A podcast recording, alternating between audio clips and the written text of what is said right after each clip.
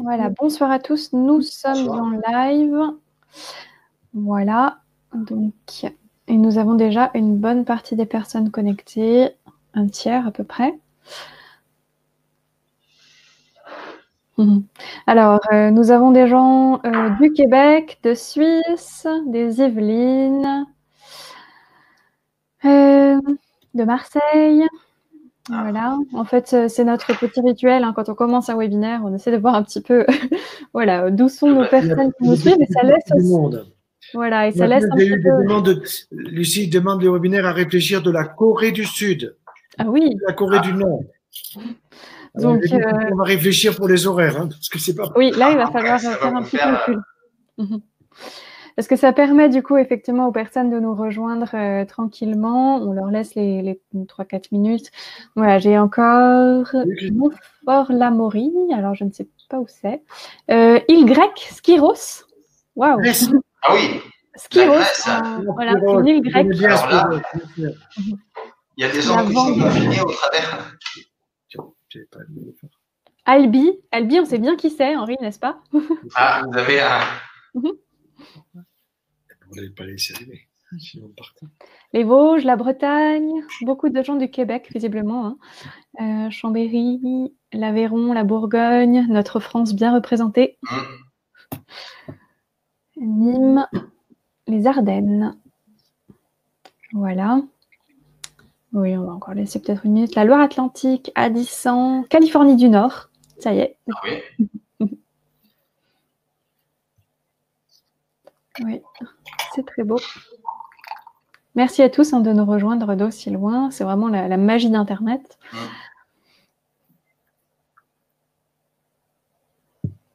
Ah, et je crois qu'on a des personnes d'origine japonaise. Berlin. Je sais qu'il y a des Japonais qui sont au Puy-en-Velay. Ah oui. Oui, alors peut-être sont-ils du Puy-en-Velay ou du Japon. Clermont-Ferrand, Saint-Nazaire. Voilà. Alors, Tunisie, également. Hein. Donc, euh, Guadeloupe. Ah, voilà, on a vraiment, j'ai l'impression. L'Argentine, même, j'ai une personne. en Argentine. On a vraiment le monde représenté avec nous ce soir. C'est beau. Euh, alors, je pense qu'on va bientôt peut-être pouvoir commencer. Euh, voilà.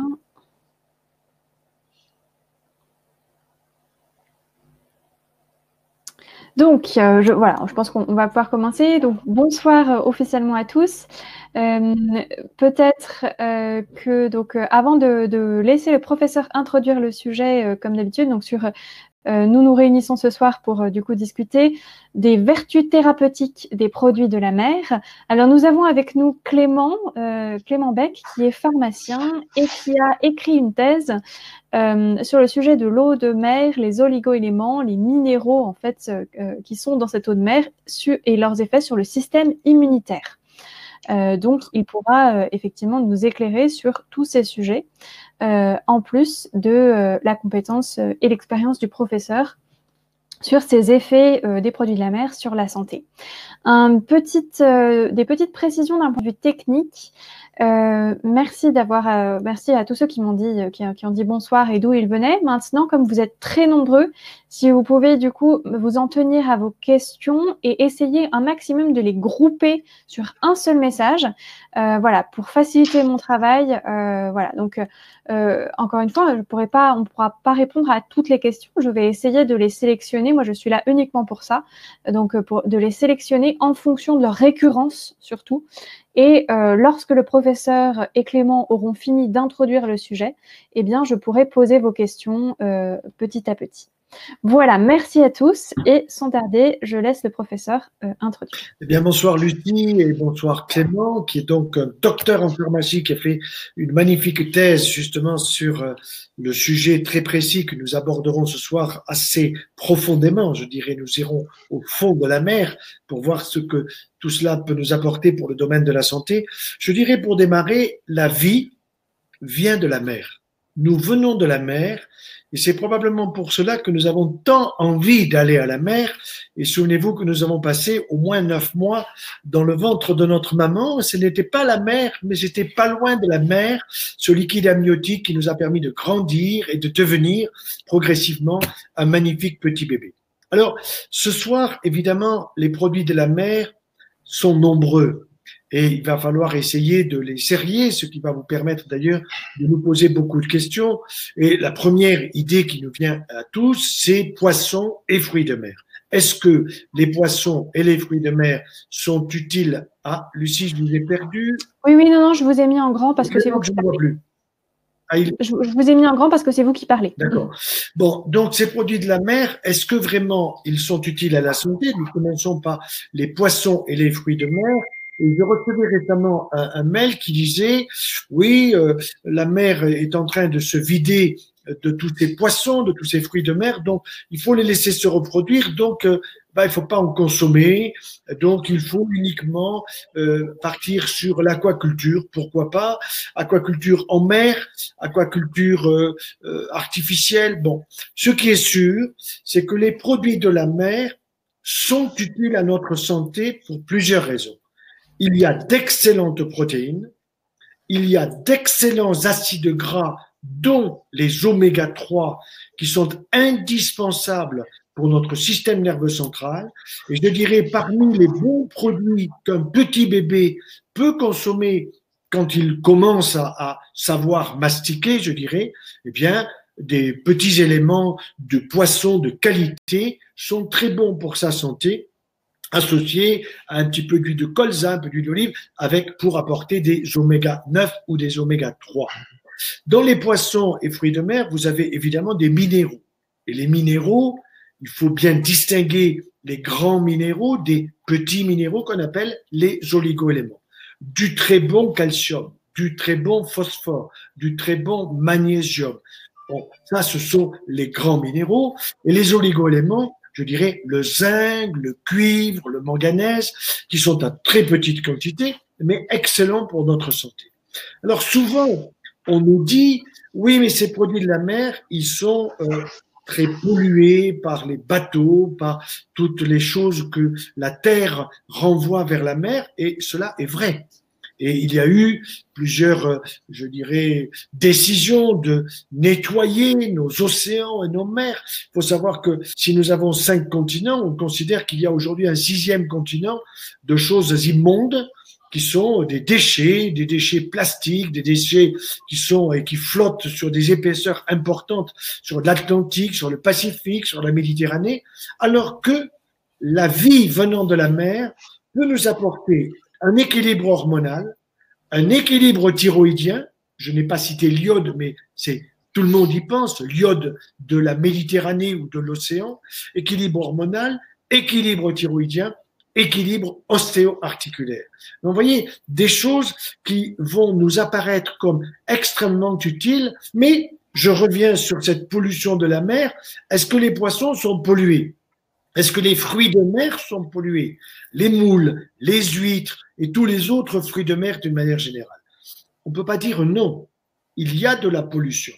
Mais il faut que vous sachiez que cette pollution, ce sont la plupart du temps des produits qui sont, qui aiment le gras. On dit qu'ils sont lipophiles. Lipophiles, ça veut dire qu'ils aiment le gras et donc qui vont dans le gras du poisson. Et il y a des poissons gras, des grands et des petits. Il est évident que un poisson, un grand poisson gras aura davantage de produits et de pesticides de notre terre qu'un tout petit poisson. Donc, on aura un choix à faire plutôt sur le petit poisson que sur le gros poisson. Mais sachez une chose, c'est que par la cuisson et je reviens souvent parce que mon épouse me l'a appris, elle a véritablement démontré, nous l'avons démontré scientifiquement, par la cuisson, à la vapeur douce, vous arriverez à faire tomber au fond de votre cuve vapeur ces produits phytosanitaires toxiques, et on ne devrait pas dire phytosanitaires parce qu'on entend le mot santé, mais ces produits chimiques qui sont des produits authentiquement toxiques, non seulement pour la mer, non seulement pour les poissons, mais aussi pour nous, les humains. Donc, la cuisson va être un élément capital pour que les éléments toxiques qui sont présents dans la chair de cet animal, qu'il soit poisson ou fruit de mer, eh bien, puissent passer au fond du vapeur et que vous ne le consommiez pas. Vous poserez des questions certainement là-dessus, nous y reviendrons. Ensuite, il y a les algues marines. Alors, ces algues marines, évidemment, sont des extrêmement fréquentes, importantes et très utilisées, ces algues marines, avec même une algoculture. Et cette algoculture permet effectivement de nous préparer des choses de qualité. Ce sont des algues qui sont très utilisées en Asie. Vous le savez qu'il y a ces algues-là dans les sushis qu'on utilise comme condiment. Et ce sont de véritables légumes aquatiques. Ces légumes aquatiques, il y a la laitue de mer, il y a les cheveux de mer, il y a la dulce qu'on appelle encore le petit goémon, il y a le spaghetti de mer. Quels sont les effets santé? Je vous les résume. D'abord, en tant que cancérologue, ils m'intéressent. Pourquoi? Figurez-vous qu'ils ont des effets anti-estrogéniques. Or, toutes ceux et celles, toutes les femmes qui ont eu malheureusement des problèmes de cancer du sein ou des risques de cancer du sein, eh bien, on a tendance, nous cancérologues, à prescrire, et parfois même dans les protocoles, des anti-estrogènes. Eh bien, sachez que dans ces dulces, dans ces petits goémons, dans ces spaghettis de mer, eh bien, elles ont un effet anti-estrogénique. Il y a eu des publications très intéressantes là-dessus, mais il faut être clair, honnête, sur des cultures cellulaires. C'est-à-dire sur des cultures de cellules de cancer du sein. Si vous ajoutez des éléments qui proviennent de cette algoculture, eh bien, vous obtenez un effet anti-estrogénique. Ça, c'est important et ça s'appelle le fucoïdane. Il y a des, des laboratoires qui s'y intéressent. En plus de cela, vous avez l'iode, vous avez le sélénium, vous avez une vitamine très intéressante qui est la vitamine K, que nous normalement, nous fabriquons aussi au niveau de notre côlon droit, et cette vitamine K étant essentielle pour notre coagulation. Pourquoi K? Parce que le mot coagulation en allemand, c'est un allemand qui l'a découverte et il l'a appelé coagulation, si vous voulez, en allemand avec le K, donc vitamine K. Et il y a en plus du sélénium, de l'iode, donc des oligoéléments. Donc, les algues, si vous voulez, étaient et sont encore considérées comme présentes dans les menus de rois d'Asie. Vous voyez, ça c'est extrêmement important. Et ces moi, rois d'Asie sont pas fous. Alors vous me direz oui, mais la spiruline. Alors je vous réponds tout de suite et rapidement, mais il y aura peut-être des questions. La spiruline n'est pas une algue de mer. C'est une algue d'eau douce la spiruline. Hein. C'est une algue spirulée qu'on appelle spirulina platensis, qui est extrêmement intéressante. Il y aura peut-être des questions, mais ce n'est pas un produit issu de la mer. Je terminerai avant de passer aux vertus, dirais, de l'eau de mer. Et là, c'est euh, Clément qui va intervenir essentiellement sur les fruits de mer et tout particulièrement sur ce qu'on appelle l'ostréiculture. Ostréi, ça résonne c'est un fruits de mer. Et cette ostréiculture est évidemment très développée, que ce soit sur le côté océanique ou sur le côté méditerranéen. Et je vais simplement vous donner quelques éléments sur la chair d'huître quand c'est la saison des huîtres, eh bien vous avez beaucoup de minéraux, beaucoup de vitamines, la A, la B, la DB, pas toutes, des B12 en particulier. Et comme nous faisons prochainement un webinaire pour véganisme et végétalisme, ben, nous vous dirons que les véganes, ben, on a intérêt de temps en temps à leur faire comprendre que les huîtres peuvent pas leur faire de mal pour avoir de la vitamine B12. Il y a aussi des oméga 3, il y a d'excellentes protéines, et puis il y a du cholestérol. Alors ma femme me posait la question dans l'après-midi en travaillant, en préparant ce webinaire, quelle était la quantité de cholestérol dans 100 grammes d'huître? Bon, c'était une colle, donc je suis allé vérifier parce que elle, elle me collait sur la quantité de cholestérol dans 100 grammes d'œufs, c'est-à-dire dans deux œufs. Ce matin, j'ai pris deux œufs à la coque au petit déjeuner. Eh bien, j'ai pris 375 milligrammes pour mes deux œufs au total pour 100 grammes de cholestérol. Et avec les huîtres, eh bien, pour 100 grammes, vous avez 71 milligrammes. Voilà le chiffre que je l'ai trouvé. Donc, j'ai pu lui répondre. Ceci pour vous dire que il y a dans les huîtres des éléments très intéressants pour la santé, dans la mesure où on les aime, bien entendu, et en particulier des éléments qui sont même dans la chair de cette, huître avec des éléments protéiques qui sont pas très importants en quantité, mais très utiles à notre santé et on comprend qu'on puisse les consommer. Et figurez-vous que dans cette ostréiculture, eh bien, les gens qui sont très spécialisés là-dedans en ont fait même des produits cosmétiques, des compléments alimentaires qui sont intéressants, incontestablement, et qui peuvent apporter des, équilibres à la fois hormonaux, minéraux, ostéo-articulaires. Voilà donc euh, déjà ces éléments pour arriver au fait que au fond de la mer, nous le savons tous, il y a un zooplancton et un phytoplancton. Et l'un se nourrit de l'autre.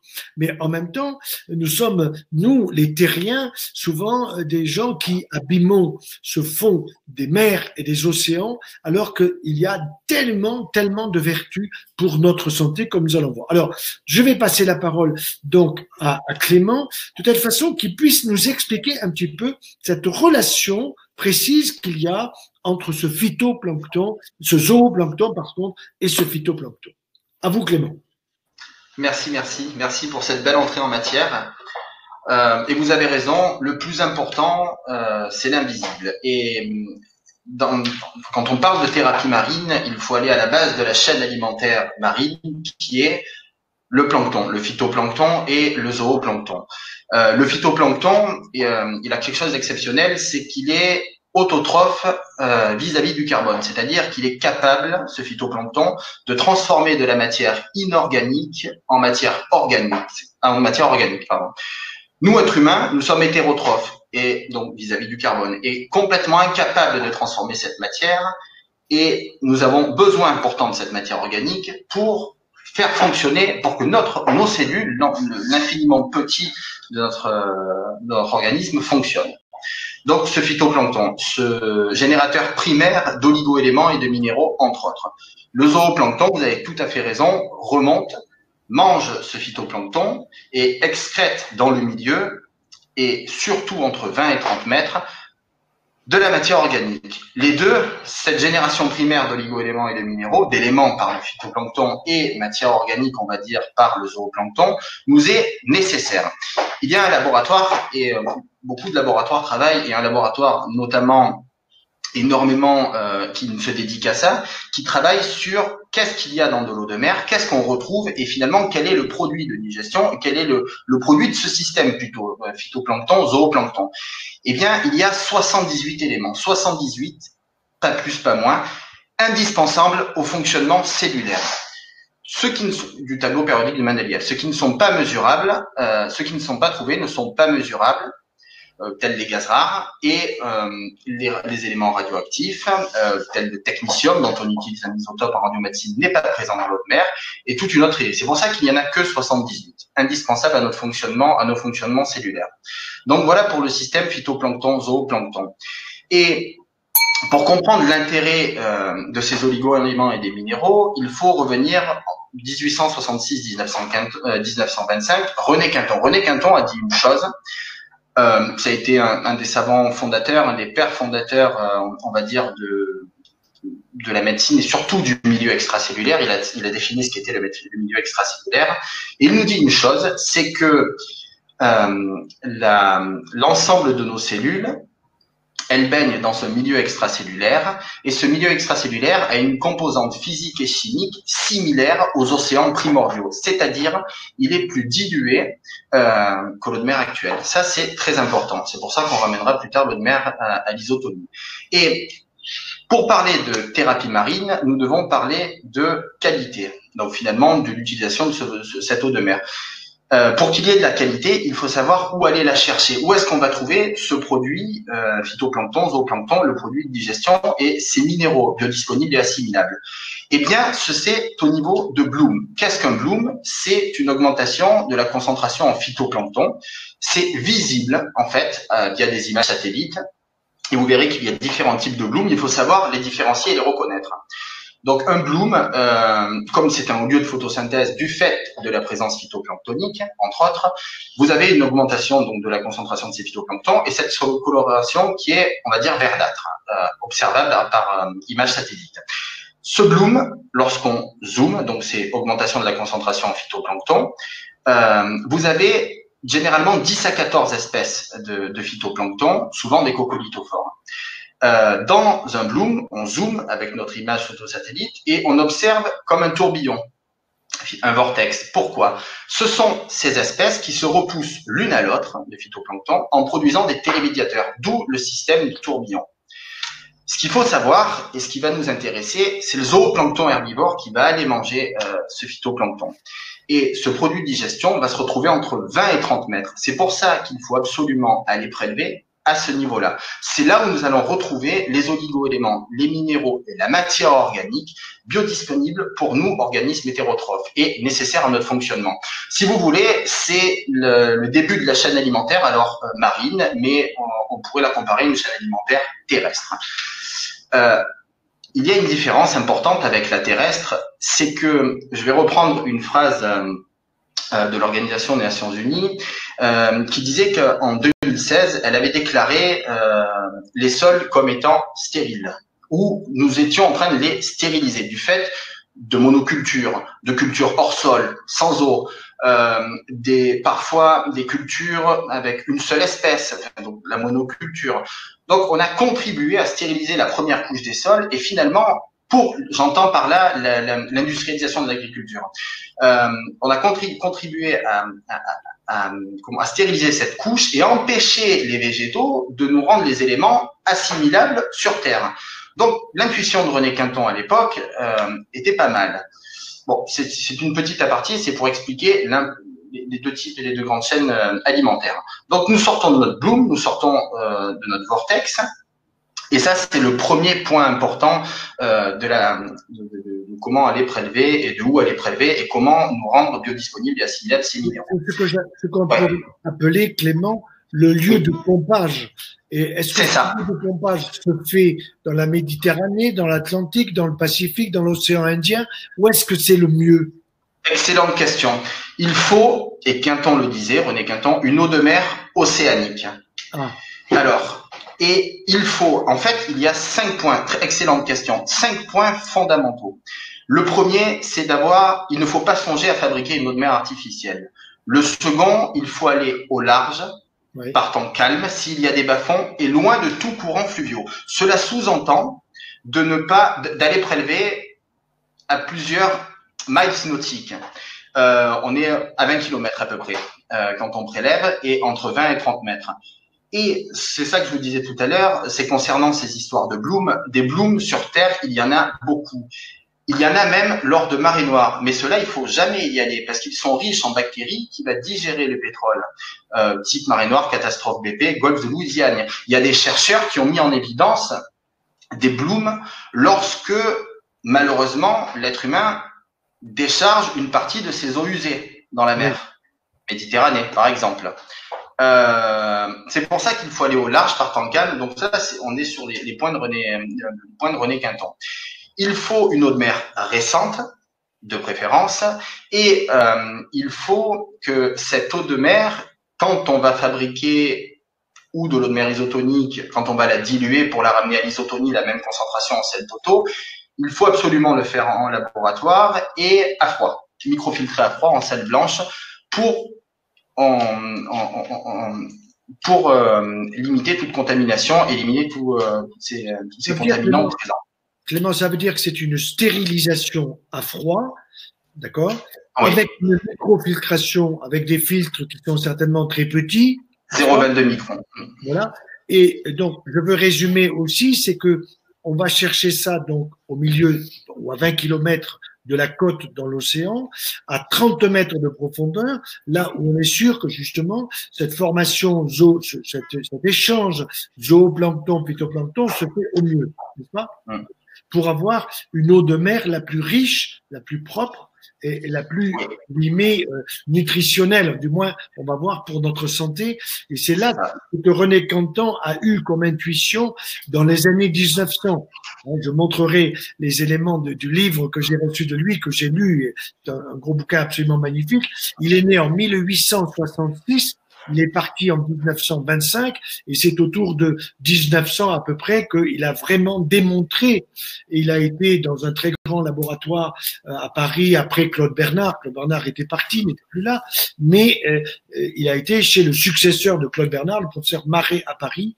Sans être médecin, il a été véritablement considéré comme un génie à l'époque parce qu'il a montré les qualités, je dirais, et c'est ça qui est intéressant, les qualités de cette eau de mer puisée, comme vous l'avez dit, qui vont ressembler à notre plasma, c'est-à-dire à la partie dans notre sang qui, puisque dans notre sang nous avons à peu près euh, un peu plus de liquide que de globules rouges, quand si, si, on regarde l'hématocrite, ce qu'on appelle l'hématocrite et le plasma, et donc il y a une véritable correspondance, n'est-ce pas, entre le plasma humain et cette eau de mer. On va voir tout à l'heure quels en sont les, les intérêts euh, pour la santé. Continuez. Euh. Alors, dans on continue sur euh, ce système deck. Donc, on a vu le bloom, on a vu euh, l'endroit où on devait prélever, le pourquoi il fallait absolument aller à cet endroit-là, et la similitude euh, dont vous parliez. Il y a un et, et là où il faut, là où c'est très important, c'est lorsqu'on fabrique donc cette eau de mer isotonique, il faut la diluer avec une eau extrêmement faiblement minéralisée pour ne pas perturber l'équilibre, le totum iono-minéral présent dans l'eau de mer, et pour avoir, euh, si vous voulez, vraiment la même concentration en sel toto que dans notre, vous le disiez très bien, plasma. Euh, et ça, ça ne peut se faire qu'en laboratoire. Au cours de cette thèse, et quand, quand j'ai rédigé et cherché euh, qui faisait quoi, comment, j'ai, euh, je, me suis dit, il y a, on, on, lit de tout, on voit de tout, et euh, il y a des choses qui qu'il faut éclaircir. Et, euh, et, euh, et ça, c'est très important. Donc, cette eau de mer, l'isotonie, euh, je, je, perds mes mots, mais je vais m'y retrouver. C'est la première fois que je passe autant devant de personnes. ça va le faire. Non, euh, je parlais de, de ramener à l'isotonie la même concentration en sel totaux. Donc, vous ajoutez de l'eau douce pour avoir une, une isotonie. Extrêmement faiblement minéralisée. Un résidu à sec, donc si vous voulez une minéralité de 18 mg par litre. C'est euh, l'équivalent d'une Montroucou euh, en France, si vous voulez. D'accord. Et, euh, et, ça, ça c'est un point important. Euh, et donc l'eau, l'isotonie, fabriquée de l'eau de mer isotonique, elle ne peut pas être faite à la maison. On ne peut pas prendre un tiers ou un litre d'hypertonique que l'on va diluer dans 3 litres, euh, dans 3 litres d'eau dont, dont on ne connaît pas finalement la minéralité, l'origine et on ne sait pas ce qu'on va en faire. Donc ça c'est un point important parce que pour la santé et pour, euh, pour, ce qu'on va consommer, euh, c'est extrêmement important. Il y a des analyses qui ont été faites et, et, là je vais en profiter, je les ai lues récemment, elles sont extrêmement intéressantes. Euh, c'est que dans un laboratoire indépendant, a été réalisée cette histoire euh, de réaliser l'isotonie à la maison, euh, conseillée par certaines personnes. Le résultat, il est simple, c'est que l'étude, c'est vous prenez votre hypertonique, trois bouteilles, trois bouteilles d'eau, vous diluez, vous fabriquez ce qu'ils appellent de euh, ce qu'ils appellent de l'isotonique. Le résultat, c'est que tous les jours, vous allez l'ouvrir, la fermer, l'ouvrir, la fermer, l'ouvrir, la fermer, à peu près 60 secondes. On part sur un 60 secondes jour, cela cinq fois. À la fin de ce cinquième jour, donc au bout de cinq minutes, si vous voulez euh, cumuler dans le temps, vous avez une contamination microbienne, bactérienne, qui rend l'eau impropre. D'accord. Donc ça, c'était un petit peu mon coup de gueule de, de, de la soirée. Et et du coup, vous faites consommer des choses aux gens qui est complètement délétère. C'est comme lorsque vous filtrez à chaud, ça c'est Tchernikov et, et deux Russes qui ont montré que le fait de chauffer ou d'utiliser notre technique de stérilisation euh, de l'eau de mer que la microfiltration à froid, vous allez provoquer des radicaux hydroxyles, OH, qui sont délétères pour le, ben, la, la bicouche phospholipidique qui protège nos cellules, euh, qui sont délétères pour la communication des cellules, la transduction des signaux, on va dire, et pour même, euh, dans certains cas, le séquençage de l'ADN. Donc, la microfiltration à froid, dont disait René Quinton, lui disait ne pas utiliser autoclave, nous on dit, enfin, il faut traduire cela par microfiltration à froid en salle blanche. Voilà, ça c'était l'aparté. Revenons maintenant à, à l'utilisation de eau qui soit véritablement, je dirais, stérile, utilisable, y compris par voie veineuse, par voie digestive, d'accord? Mais par voie veineuse, on ne peut pas injecter dans une, un système veineux un produit qui ne soit pas absolument stérile.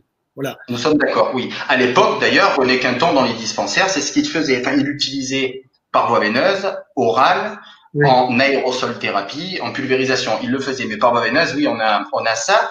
Et on a l'isosmolarité que vous connaissez euh, nettement plus que moi, étant euh, tout à fait l'osmolarité très importante qui ne peut être fait et obtenue qu'en laboratoire. Voilà. C'est pour ça qu'il avait, que Quinton avait, ce que j'ai lu dans, dans, sa vie et dans son histoire scientifique, il avait constitué une loi, euh, découvert une loi de constance thermique au niveau donc de la température, de constance marine et de constante osmotique. Alors, il faut expliquer ce que c'est que l'osmose. L'osmose, c'est tout simplement le transfert de l'eau ou de minéraux en fonction de la concentration qu'il y a d'un côté à l'autre. Admettons qu'il y a un côté où il y a une forte concentration. Si vous avez une bonne, un bon filtre, eh bien, certains minéraux vont passer et d'autres ne vont pas passer. Du sucre va passer, par exemple, et, du, minéraux ne vont pas passer ou inversement.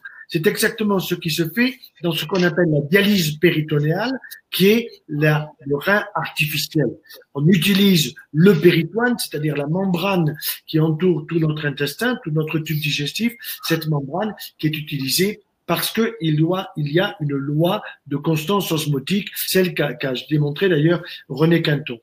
Et euh, je me suis rendu compte aussi qu'il avait testé ça chez des animaux et que ces animaux, on les avait appelés sodium parce que effectivement, il manquait de, de sel et donc le, le prénom qu'il leur avait donné, c'était sodium. Alors, je suis allé regarder un petit peu, euh, Clément, les concentrations euh, dites en iono-minéral euh, des, des, différentes eaux de mer. Alors, l'Atlantique dont vous avez parlé, j'ai vu 35 grammes par litre la mer morte, qui est extrêmement salée, euh, incroyablement salée, qui est morte parce que tout simplement, euh, si, si euh, vous mettez des poissons là-dedans, ils vont pas tenir très longtemps.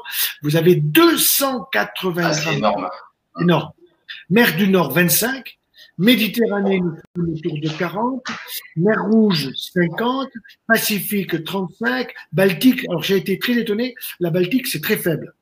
3 à 8 et la mer Noire 20. Donc vous, vous dites Atlantique, c'est-à-dire vous êtes à 35 grammes par litre, grammes, c'est-à-dire en totone iono-minéral avec un pH qui est un pH à 7,3. Et j'ai regardé le pH, le pH il est un peu plus faible que celui que nous avons dans notre sang, mais il n'est pas loin. Or, nous, ferons un webinaire sur l'équilibre acido-basique. Ça, c'est un peu capital de la vie. Et d'ailleurs, aujourd'hui, nos, nos patients qui sont malheureusement en réanimation, ce qu'on étudie dans leur sang, c'est le taux du pH. Quand il est trop bas, c'est une acidose. Quand il est trop haut, c'est une alcalose avec des risques, évidemment, des risques mortels. Alors, ce qui est important à préciser, Clément, c'est cette ce parallélisme qu'il y a entre l'eau de mer diluée, comme vous l'avez dit, d'une manière hein stérile en laboratoire, et notre plasma. C'est ça que, que, vous avez bien explicité dans votre thèse, qui est très importante. Alors, allez-y. Donc, oui, de notre milieu extracellulaire plus généralement, parce qu'en fait, la totalité de nos cellules baignent dans ce liquide, elles captent, elles captent de l'oxygène et des nutriments, et elles y excrètent leurs déchets pour vivre. Euh, il a été démontré, alors, in vitro et ex vivo, on va commencer in vitro, euh, une chose intéressante, c'est le professeur José Miguel Sempere qui l'a démontré. Il a mis euh, en culture des cellules périphériques de sang, des cellules, bon, on va dire monocytes, lymphocytes, pour faire plus simple. Il les a mis en culture. Comment? Les cellules du système immunitaire. Exactement, c'est du système immunitaire. Dans du RPMI, qui est le meilleur milieu de culture au monde, le plus connu, utilisé dans les hôpitaux, nous en TP, en bactériaux, en viraux et autres, euh, dans du sérum physiologique et dans de l'eau de mer isotonique. Je vais passer les détails et je vais généralement dans ces milieux-là, on met, on, est, on lance des, on met des facteurs de croissance pour favoriser la prolifération et donc l'activation cellulaire. Donc, dans le milieu RPMI, vous avez une prolifération. Vous avez en fait, on observe des, euh, on observe des, agrégats, donc euh, plus ou moins homogènes. Ce qui est très curieux et euh, ce qui est assez interpellant, c'est que dans le milieu quinton isotonique, sans facteur de croissance, vous avez des agrégats qui sont homogènes et plus homogènes que dans le RPMI. Cela veut dire que l'eau de mer est capable de maintenir la vie de cette lignée, de ces lignées cellulaires-là. Donc ça, c'était à creuser. L'autre expérimentation, et là pour faire le parallèle avec les expérimentations de Quinton, ça en était une et on va en faire une autre, il a mis en culture des globules rouges dans ce fameux RPMI, du sérum physiologique et de l'eau de mer amenée à l'isotonie. Bon, on va rendre à César ce qui appartient à César, c'était du quinton isotonique. Là, le résultat, c'est que les globules rouges dans cette eau de mer isotonique-là ont survécu 150 heures, alors que dans un RPMI, on est à 48 et dans une sérum phi, 24 voyez. Le RCNI, j'ai pas compris ce que c'est que le RCNI, c'est quoi? Le RPMI, Roswell Parkinson, c'est un milieu de culture. Ah, euh, oui, pardon, désolé, c'est moi, c'est le, le micro. C'est un milieu de culture qui contient des sels inorganiques, des acides aminés. Voilà, c'est celui qu'on va utiliser pour mettre en culture ou des globules blancs tout à l'heure ou des globules rouges maintenant, et qui est consigné, considéré comme le meilleur de culture euh, au monde, enfin le plus utilisé en tout cas. Et l'eau de mer ramenée à l'isotonie, a des propriétés supérieures, si vous voulez, ou similaires, pour ne pas. Donc ça, c'est fort intéressant. Ça sous-entend que ce totum iono-minéral et la matière organique contenue dans l'eau de mer, elle est capable de maintenir la vie des cellules dans une boîte de pétri. Cela a été aussi démontré en donnant à des étudiants sains deux ampoules toutes les deux heures, cela trois fois, donc six heures, prise de sang avant, après. Ce qu'on se rend compte, c'est qu'on est capable de rendre une immunité compétente. C'est-à-dire, quand vous étudiez cette population-là lymphocytaire, ils expriment tel ou tel marqueur et les marqueurs que l'on a retrouvés après la prise, on était euh, dans la modulation de l'immunité, si vous voulez. Donc ça, c'est le point de départ et c'est les expérimentations qu'il a fallu retranscrire, faire pour montrer ce que René Quinton faisait à l'effort, l'intuition qu'il a eue à l'époque et, euh, vous l'avez très bien expliqué euh, dans les dispensaires. Alors, donc ça, savoir, c'est que René Quinton a été tellement, je dirais, convaincu et surtout a convaincu, il n'était pas médecin, mais il a convaincu les médecins, les professeurs, l'académie, etc., tellement que on a créé des dispensaires marins. Et ces dispensaires marins ont été là pour des enfants au départ tout petits qui étaient dénutris, cachectiques, etc. je me souviens personnellement que quand j'étais enfant, euh, que nous avons perdu un de nos cousins d'une pathologie qu'on appelait à l'époque la toxicose. C'était des enfants qui faisaient des gastroentérites probablement d'origine bactérienne ou plus probablement virales, qui avaient des diarrhées épouvantables, qui étaient euh, parfois malnutris, n'est-ce pas, et qui se retrouvaient dans des états euh, catastrophiques qui pouvaient les amener malheureusement à la mort. C'était ce qu'on appelait les toxicoses. Et c'est ainsi que René Quinton a, véritablement compris que euh, cette eau de mer tel que vous l'avez précisé, était un véritable aquarium dans lequel nous pouvions trouver des éléments pour notre santé humaine, traité, il a traité des gastroentérites, il a sauvé des enfants. Énormément de mères sont allées témoigner à l'époque dans ces dispensaires marins. Il a traité des gens atteints de la tuberculose, tout simplement en stimulant leur euh, défense immunitaire alors que nous n'avions pas encore les antibiotiques contre la tuberculose. Il a même traité des gens qui étaient atteints de la syphilis, donc du tréponème et, il est arrivé à les traiter en stimulant leur système immunitaire, tout simplement grâce à ces dispensaires marins qui ont ouvert en France en 1907. En 1907 et qui ont été contenus jusque dans les années, je crois, 60 ou 70. Oui, c'est ça. C'est ça, 60, ouais, fin, fin 60. Oui, il a soigné énormément de personnes et des pathologies qui avaient comme point commun finalement, il, le disait lui-même, la maladie apparaît comme euh, l'altération du milieu fondamental, du milieu extracellulaire. Donc, ce qu'il faisait, c'était pas un, je pense qu'il aurait aimé à dire qu'on ne parle pas de produits miracles, mais on était juste là pour soutenir. En fait, on donne des moyens à la cellule de lutter contre n'importe quelle affection. Ça a été très bien résumé dans un dans un l'intransigeant qui est l'ancêtre de François, qui disait qu'est-ce qu'un sérum de Pasteur? C'est un sérum qui est donné pour tuer ou euh, combattre une maladie donnée, déterminée. Qu'est-ce qu'un sérum de Quinton C'est donner les éléments à la cellule de lutter contre n'importe quelle affection? Donc, partant de ce constat-là, c'est l'ouverture des champs des possibles pour l'eau de mer. Ne serait-ce et, en plus, on apporte en fait, en effet, les, les oligo-éléments, les et les minéraux, c'est 5% de notre masse corporelle. Ça représente, in fine, que cela. Et par contre, lorsque l'on raisonne à l'échelle cellulaire et que l'on change d'échelle et qu'on passe de la micro à la macro avec la qui, on dirait une douzaine d'œufs pour résumer, euh, nous sommes faits de 99,7 mol d'eau et d'ion. Donc avec ça, c'est le champ des possibles. il avait euh, un arsenal thérapeutique euh, énorme et il a mis et, il a mis un vrai humaniste. Il a mis au profit de tous. Il a mis au profit de tous dans des pathologies qui avaient comme point commun soit des problèmes de réponse immuno-inflammatoire, certains déséquilibres ioniques.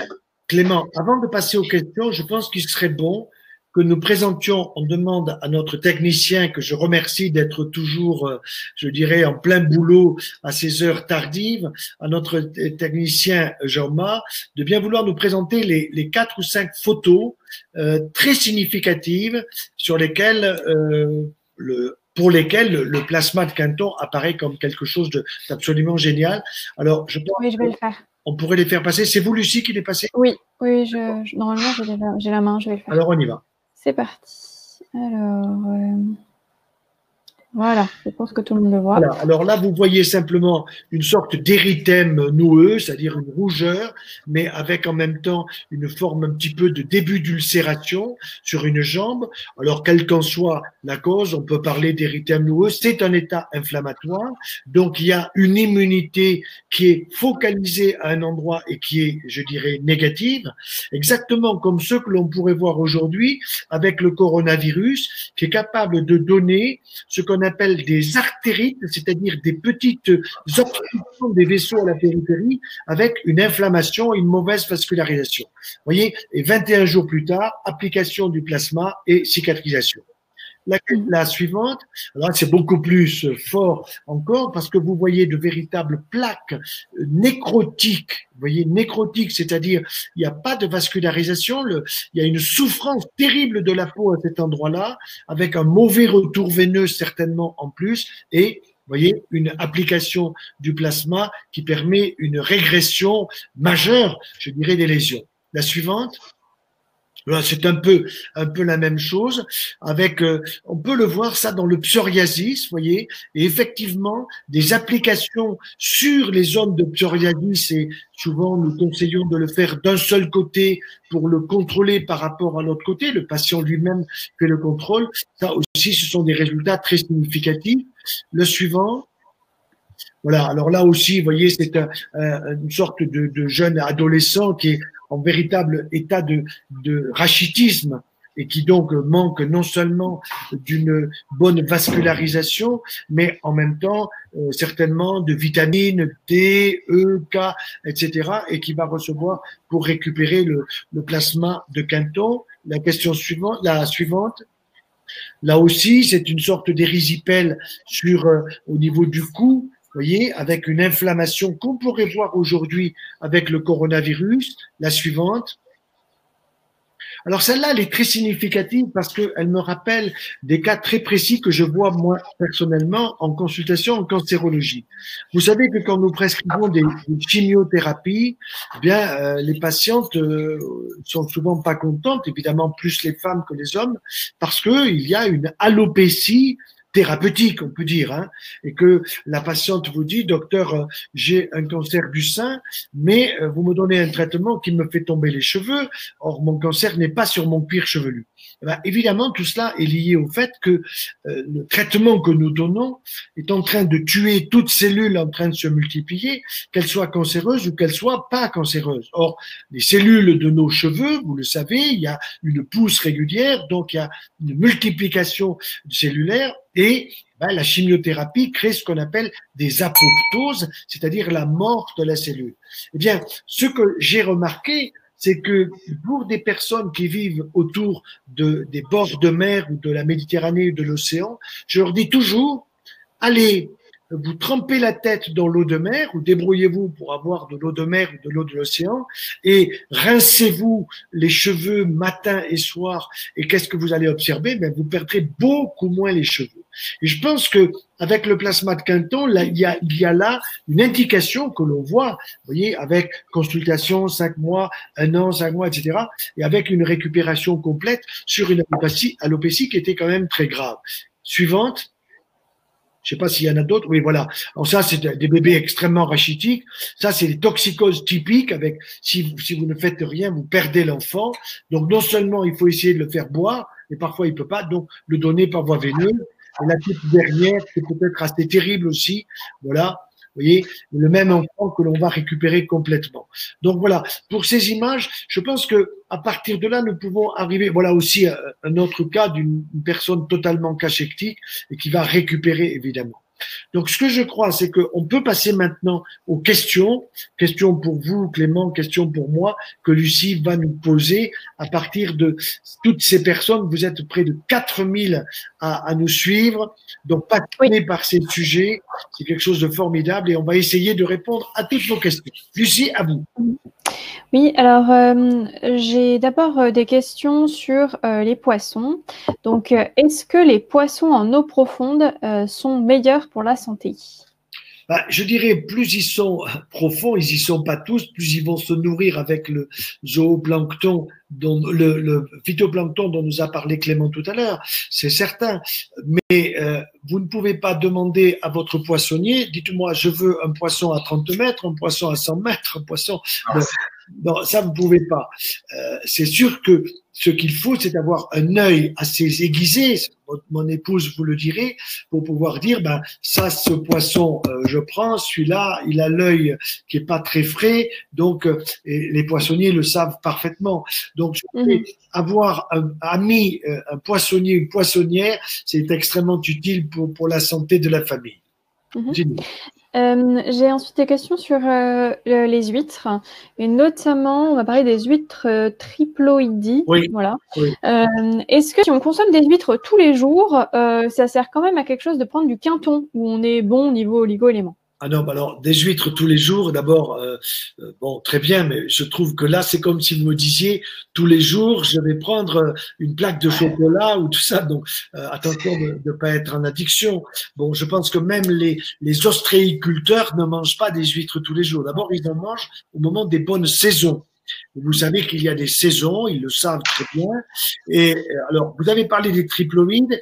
Effectivement, vous savez que l'huître, c'est, c'est une personnalité un petit peu spéciale. C'est un être vivant qui est à la fois masculin et féminin. Bon, et bon, ça c'est comme ça. Et en même temps, il y a des modifications génétiques, rarement de triploïdie, et ce sont des huîtres qui peuvent sécréter un liquide un peu blanchâtre qui fait que quand vous l'ouvrez, euh, si vous n'êtes pas habitué, euh, vous, vous, vous, n'êtes pas très content de, de consommer cette huître, cette huître-là. Et vous savez aussi que quand vous ouvrez des huîtres, si vous, et que vous allez les consommer, vous mettez un petit peu de vinaigre ou moi je mettrais plutôt un petit peu de citron. Et si votre huître elle bouge pas, euh, bah il faut pas trop la consommer. Donc faut faire attention. Il faut vraiment là de la fraîcheur. Mais c'est excellent pour la santé. Que ce soit une maman qui attend un bébé et qui a parfois une, une, petite anémie, un taux de zinc insuffisant, des personnes âgées.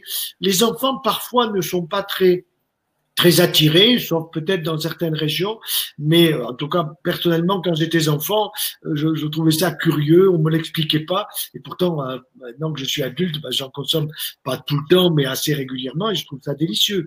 Donc excellent pour la santé. N'oubliez pas le zinc, le cuivre, le manganèse, l'iode, les oligo-éléments, des protéines 11 grammes pour 100 grammes et du bon cholestérol en plus. Mmh mmh Merci. Euh, j'ai effectivement donc euh, des questions aussi sur euh, des compléments alimentaires et notamment le zinc. J'ai des personnes qui me disent mais si je prends déjà du zinc, notamment l'oligomax zinc, est-ce que c'est redondant avec le quinton? Bah, Alors pas nécessairement avec le quinton, mais ça peut être redondant par rapport à vous prenez du zinc, c'est très bien. De toute façon, si vous êtes en excès de zinc, vous inquiétez pas. Si vous avez des reins qui fonctionnent bien, vous, l'urinerez. Vous n'aurez pas d'intoxication au zinc. Voyez Donc, il n'y a pas de danger. D'autant que la, la, quantité que nous prenons souvent, c'est de 10 mg à 15 mg, et on peut monter au-delà. Il n'y a pas de problème. Donc, euh, aucune crainte là-dessus. Mhm, mhm. Euh, Attendez, il veut dire quelque chose. Oui, Clément. J'aurais juste à rajouter, oui, euh, l'avantage d'une ampoule d'eau de mer isotonique ou hypertonique, c'est que vous les avez dans leur ensemble et sans se soucier des agonismes ou des antagonismes. Zinc cuivre est un antagonisme, donc euh, calcium magnésium en est un autre. sodium potassium également. Là, on peut prendre quelque chose dans leur globalité sans se soucier des interférences, donc d'éventuelles carences qu'on peut se provoquer en surconsommant bah, du zinc. Par exemple, on, va faire, on va rendre, on va rendre défaillant le cuivre. Par exemple, on n'a pas à se soucier de cela, et en plus, c'est un équilibre que on, on ne saura jamais refaire. L'eau de mer, on ne saura jamais la copier, euh, l'équilibre de l'eau de mer. Vous dites parce qu'effectivement, le cuivre, nous pouvons avoir des taux de cuivre trop importants dans le sang et qui peuvent se stocker d'une manière excessive dans le foie. Et là, ça peut donner des pathologies hépatiques. Vous avez tout à fait raison de bien euh, montrer l'antagonisme entre le zinc et le cuivre. Question suivante, Lucie. Oui, euh, j'ai des questions par, rapport euh, au taux de sel. Euh, donc des personnes qui font de la tension, des personnes. J'avais une personne aussi qui me disait qu'elle avait un hélicobactère pylori. Et donc, est-ce que consommer des produits de la mer et donc bah, du plasma de Quinton, pourquoi pas, effectivement, est, délétère Est-ce que ça donne des excès de sel? Le fait que vous ayez, Madame ou Monsieur, un hélicobactère c'est une signature qu'il faut changer vos habitudes alimentaires. Ça, c'est une première chose. Mais évidemment, la médecine va vous donner un protocole thérapeutique, c'est-à-dire va vous donner un traitement à la fois antiacide et un traitement antibiotique. Je ne suis pas opposé à ce traitement, mais le grand danger, c'est que on ne vous dit pas de changer vos habitudes alimentaires, donc le traitement est efficace, et puis un mois plus tard, deux mois plus tard, les symptômes reviennent et l'hélicobactère est toujours là. Là, c'est un élément très important. Alors, ensuite, Concernant euh, l'eau de mer et le, plasma de Canton, moi je dirais oui, c'est une excellente indication, il n'y a pas de doute, en considérant que vous allez réduire la consommation de vos produits laitiers, voyez, que vous allez réduire la consommation, je dirais peut-être des produits animaux en excès, pas que simplement des produits laitiers, et que vous allez vous orienter plus vers le végétal et plus vers les produits de la mer, poissons, fruits de mer, et là, une ampoule ou deux ampoules de quinton isotonique ou hypertonique, c'est certainement une indication. D'accord, donc euh, les personnes qui ont de la tension et qui doivent faire attention à leur, euh, justement leur taux de sel, peuvent-ils peut-être, euh, je ne sais pas Clément Le problème de la tension, c'est qu'on nous a fait beaucoup, très, beaucoup peur avec ce sujet-là. Et vous remarquerez que quand on vous donne un traitement anti-hypertension, quand il y a trop de tension, on associe souvent un diurétique. C'est-à-dire un diurétique, quelque chose va être destiné à vous faire partir du sodium, du potassium, etc., que vous pouvez avoir un excès, et de l'eau. Parce que c'est quand vous avez trop de liquide et trop de sodium dans votre corps que votre tension peut monter. Donc c'est vrai que là, il faut faire attention.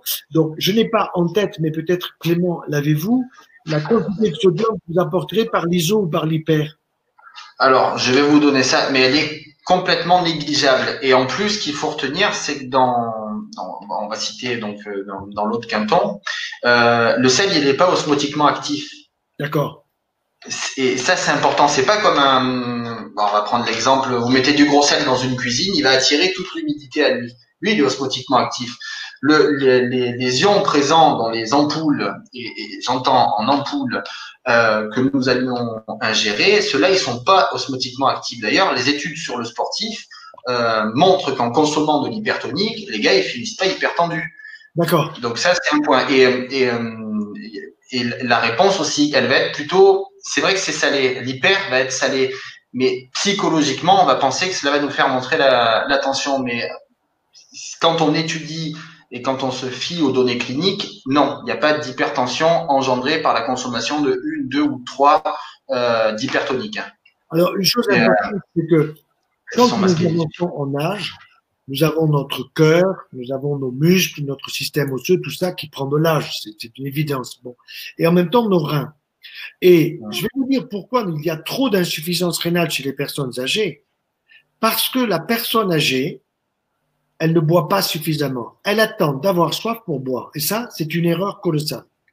Parce que si vous prenez même trop de sel, admettons que vous salez trop votre soupe. Moi, ça m'arrive. Mais j'ai aucun souci parce que j'ai des reins qui fonctionnent bien. Et le surplus, je vais l'uriner. Mais par contre, si je n'apporte pas suffisamment d'eau à mon organisme, je vais avoir une déshydratation rénale, une déshydratation cérébrale, une déshydratation de tous mes tissus, et ça va créer quoi? Eh ben, Une petite insuffisance rénale qui n'est pas trop visible au départ, qui ne m'oblige pas à aller voir un néphrologue, mais je vais commencer à avoir un petit état dépressif, à, je ne veux pas me lever la nuit pour uriner, je veux pas ceci, je veux pas ça, et ça c'est une énorme erreur. Or je pense que aujourd'hui, les personnes âgées, je dirais au-delà de 70 ans, il faut faire très attention de s'obliger à boire. Et je dis souvent, est-ce que vous vérifiez que vous buvez votre litre et demi par jour? Faut pas me dire, ah oui, je bois beaucoup. Non, ça, ça veut rien dire. Il faut que vous le calculiez. Et quand vous aurez calculé, vous en prendrez l'habitude. Et vos reins seront contents, vos rognons seront contents, et vous pourrez saler votre soupe, saler vos aliments. Vous ne serez pas au régime sans sel et vous ne risquez rien pour la tension artérielle. Par contre, quand il y a du stress, la tension peut monter. Parce que le stress, il fait fabriquer de l'adrénaline à petite dose, ou de la noradrénaline, de l'épinéphrine, nous disons, qui fait monter la tension. Là, oui, il faut voir un cardiologue et prendre un traitement. Oui. Merci. Euh, alors pour les, questions les personnes qui posent la question, oui, il y a un enregistrement de ce webinaire. Oui, vous le recevrez dans les prochains jours puisque vous êtes inscrit. Voilà, je continue. Euh, donc, euh, euh, on, reviendra sur le quinton, bien sûr, hein, mais des questions sur les autres produits de la mer. Est-ce que, je vais les grouper, hein, est-ce qu'il faut privilégier les poissons d'élevage par rapport aux poissons de mer? Est-ce qu'on retrouve des nanoparticules dans les fruits de mer? Est-ce que les toxiques sont plus présents dans la peau du poisson? Est-ce qu'on peut consommer la peau du poisson? Alors, première chose, la peau du poisson, c'est sûr qu'il ne faut pas trop la consommer et vous savez que la peau, par exemple, des saumons est utilisée euh, quand elle est assez épaisse, parce que ce sont des eaux froides souvent et que c'est une sorte de protection de la chair de l'animal.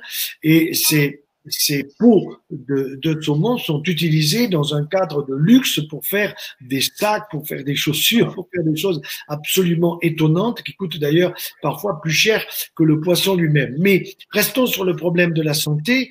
Je dirais oui, la peau du poisson, il ne faut pas la consommer. Surtout, j'insiste sur la cuisson vapeur douce pour éliminer les produits toxiques. Vous allez parler des nanoparticules. Ben, ça, vous savez, c'est très difficile à dire parce que euh, qui dit nanoparticules dit des particules qui sont extrêmement petites et malheureusement, nous polluons la mer, nous les terriens, avec des choses qui, dans lesquelles il peut y avoir des nanoparticules. Et d'ailleurs, vous savez que on commence à nous préparer progressivement. Je disais encore ce soir un article, nous allons avoir, soi-disant, au mois de septembre, des vaccins moi, j'ai annoncé déjà que nous voulions, contre le coronavirus, nous voulions bien des vaccins, mais sans aluminium. Nous voulons des vaccins sans nanoparticules. Donc, il va falloir informer le grand public là-dessus si l'État ou les laboratoires ne veulent pas avoir en face d'eux un refus, massif. Encore une fois, je ne suis pas contre les vaccins, mais contre la présence, absolument contre la présence d'aluminium dans les vaccins, quels qu'ils soient. L'aluminium n'a rien à faire dans notre corps et les nanoparticules n'ont rien à faire dans notre corps. Maintenant, si les nanoparticules sont utiles pour aller traiter une tumeur, un cancer, et, vont véritablement cibler la cellule cancéreuse, là, je suis d'accord, ça c'est une autre affaire. Donc, est-ce qu'il y a des nanoparticules dans les fruits de mer, Difficile de répondre avec euh, rigueur, avec honnêteté, euh, mais ça m'empêche pas quand même de prendre des moules, de prendre des huîtres ou de prendre d'autres fruits de mer euh, quand on va au bord de la Méditerranée, à, Montpellier, pas très loin. Mmh mmh euh, merci. Et puis, euh, les poissons d'élevage ou les poissons de mer? Alors, poissons d'élevage, les écolos vous diront poissons d'élevage. C'est pas faux. Pourquoi? Parce que avec l'élevage, vous n'allez pas vider la mer de toutes ses qualités écologiques, de tout ce qu'elle peut apporter, si vous voulez, à, l'environnement aquatique. Donc, il y aurait une poussée vers l'aquaculture. Et c'est vrai que j'ai rencontré il n'y a pas très longtemps des, jeunes ingénieurs qui sortent de Purpan, vous savez, cette école d'ingénieurs agronomes, et euh, j'en ai vu beaucoup qui s'intéressaient beaucoup aux produits de la mer, à l'aquaculture, et je leur ai dit, vous avez raison, parce qu'il y a là un, véritable besoin, je dirais, de santé pour la population, car choisir entre manger un steak très épais qui arrive d'Argentine ou un, loup de mer ou un maquereau ou des sardines de la Méditerranée ou de l'océan, oui. Seulement le problème de l'élevage, c'est est, qu'est-ce qu'on leur donne à manger Quel type d'élevage? Je vous raconte une petite anecdote au passage. Pas très loin de chez nous, à Montpellier, un jour, on m'a dit qu'on voulait me faire visiter euh, une aquaculture de loup de mer. Ça m'intéressait beaucoup. Et le maire m'en avait parlé. J'ai dit, mais ok, il n'y a aucun problème. J'aimerais y aller j'aimerais voir comment ça se passe. Et puis, ça n'a jamais eu lieu. Alors, je me suis renseigné pour savoir si euh, quelles étaient les raisons pour lesquelles ça n'avait pas eu lieu. C'est-à-dire qu'en réalité, on voulait pas me montrer quelle était la nourriture des poissons. C'était une nourriture épouvantable, vous comprenez? Voilà. Mmh. Alors ça aussi, s'il y a des jeunes ingénieurs agro qui nous écoutent, ce sont des jeunes qui sont beaucoup plus écologiques qu'ils n'étaient il y a quelques années. J'étais récemment à Purpan avec Pierre Rabhi lui-même. Nous avons donné une grande conférence. Eh ben, les jeunes étaient passionnés et les professeurs tout autour des jeunes, ils faisaient un peu la gueule parce que nous n'allions pas dans le sens des phyto, euh, des, des, phytosanitaires, etc. Donc voilà, la chair du poisson, l'aspect de la chair est un aspect très important. Il y a des différences entre l'aspect de la chair d'un poisson de l'aquaculture et d'un poisson, évidemment, venant des, des, des fonds marins. Maintenant, ça ne veut pas dire que l'aquaculture ne peut pas s'améliorer. Je crois qu'elle peut s'améliorer. Faisons confiance aux jeunes. Hmm. Merci. Euh, j'ai maintenant une question, euh, peut-être plutôt pour, euh, pour Clément. en fait, les personnes n'ont pas compris la différence entre, enfin, plus exactement, est-ce qu'il faut choisir de l'isotonique ou de l'hypertonique et dans quel cas? On va essayer de s'en tenir au, voilà, au concret. Hein, Clément. Ok, donc différence iso-hyper. L'isotonique, si on doit donner une indication, système immunitaire, la nutrition cellulaire euh, le washout, le nettoyage cellulaire, parce qu'on va apporter les oligo-éléments minéraux du milieu extracellulaire qui vont, qui vont faciliter l'évacuation des déchets de la cellule. Ça peut être la nutrition de la personne âgée aussi, en, des doses modérées. Comment? Oui, oui. c'est ça. C'est ça, ça c'est la nutrition cellulaire. C'est euh, la cellule a besoin de ce qu'il y a dans l'isotonique et en l'apportant, on ne, perturbe euh, strictement rien, si vous voulez. C'est une clé de passe et euh, universelle. C'est comme si j'avais une clé qui ouvrait toutes les portes. Voilà, ben là j'aide mon organisme à aller un petit peu mieux, sans faire d'erreur. Euh, si on doit résumer, l'hypertonique, le sportif, la personne qui va consommer des minéraux de façon excessive, le surmené, burn-out, la personne stressée dans une certaine mesure, euh, et le sportif, c'est le parfait exemple. C'est la seule personne qui pousse la machine cellulaire à bout. Lui, il a besoin de consommer et ses cellules surconsomment. Il a besoin de renouveler son milieu extracellulaire de longue. Une étude a montré, et ça c'est, alors c'est très rare et, euh, euh c'était une des premières fois que j'ai vu ça. Euh, L'eau de mer hypertonique, le quinton hypertonique, est capable de d'amoindrir et de diminuer le, le lactate. Et, et ce lactate, et ça, c'est fondamental. On n'évolue pas vers une acidose lactique. On, euh, et, j'ai pris l'exemple du sportif parce que lui, à un moment donné, il a tellement besoin d'énergie, tellement besoin de produire de l'ATP pour ses, euh, sa mitochondrie. Euh, il rentre en glycolyse anaérobie, bon, on s'en fiche du terme. Il rentre dans un système où il va devoir surproduire de l'acide lactique dans tous les cas. Et donc, il faut quelque chose pour amoindrir cette dégradation euh, et, et cet élément-là. Et donc, l'eau de mer hypertonique le fait très bien. Ça prévient aussi l'hyponatrémie, ce qui est pas mal aussi parce que le sportif, il va consommer énormément d'eau avant de faire un effort. Il va se retrouver avec un compartiment extracellulaire dilué et ça c'est pas bon non plus. Donc apporter des minéraux en plus forte concentration, dans de plus forte quantité, l'hypertonie. Tout à l'heure, on parlait de l'acidité, des Helicobacter pylori, et une façon de traiter entre guillemets, de moduler cette acidité plutôt en accompagnement des traitements classiques, des IPP ou autres. L'eau de mer hypertonique répond très bien. Bench et Raupler, dans les années 60, ont démontré que de consommer de l'eau de mer hypertonique, une équivalent, alors si on ramène les doses de l'époque, ça fait 3 hyper maintenant, euh, vous modulez la production d'acide sans l'arrêter complètement parce qu'on a quand même besoin de cette production d'acide. Euh, je, confirme tout ce que vous dites parce que euh, je suis pas un grand sportif, mais je fais du sport et un de mes sports préférés annuellement, et je m'entraîne, c'est de faire le Ventoux. Bon, le ah, Ventoux, c'est quand même 21 km, c'est 7,5 de moyenne. Et quand je l'ai vu mon cardiologue il y a quelques mois, je lui ai dit, je viens vous voir, voilà mon âge, et je voudrais savoir si j'ai le droit de faire le Ventoux. Et là, il m'insulte en me disant en vélo électrique. Je dis non, je ne pas en vélo électrique, je le fais à la force non pas de mes poignets, mais de mes mollets. Mais évidemment, ce que j'ai remarqué, et, et là j'en prends régulièrement, c'est qu'on transpire énormément. On a une transpiration qui est extrêmement salée, extrêmement salée. Donc on sort du potassium, du magnésium, du sodium évidemment. Et là, euh, chaque fois, bah, évidemment, je prends de l'hypertonique pour me reconstituer et, et, et, et, la pêche continue, quoi. La forme est présente. Donc ça, c'est très important. Vous avez raison de bien insister, les sportifs. Donc si vous ne l'êtes pas, devenez-le.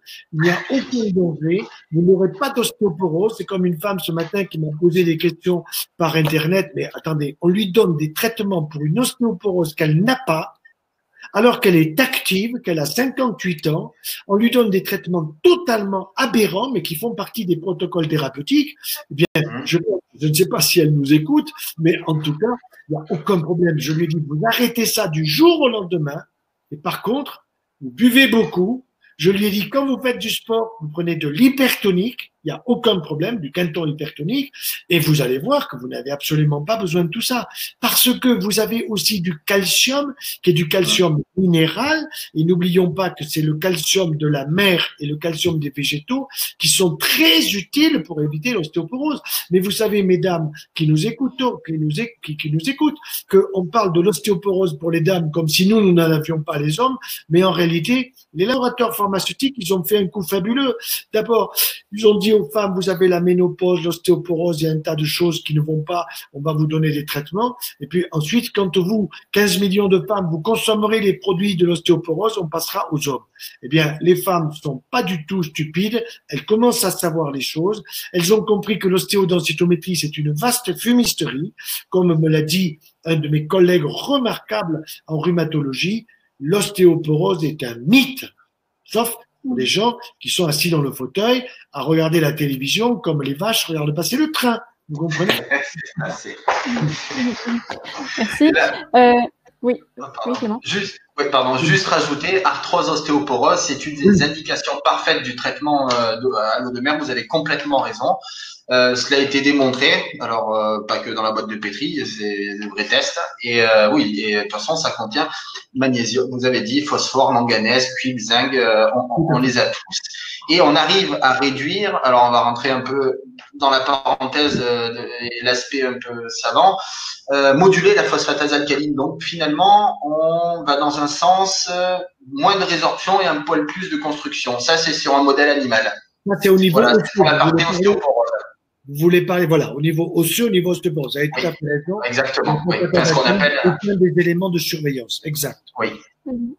Alors, j'ai beaucoup de questions sur euh, euh, la posologie. Alors, bon, déjà, j'ai une personne qui dit, mais en fait, j'ai pas compris parce que moi, si j'ai aucun, euh, aucune pathologie, euh, voilà, connue, en fait, du coup, je choisis quoi? Hypertonique, isotonique Quelle posologie? Moi, je dirais, si vous êtes sportif, je choisirais l'hypertonique. Moi, je préfère. Je vais vous dire, quand je prends l'hypertonique, je ferme les yeux et je me dis, je suis dans la mer.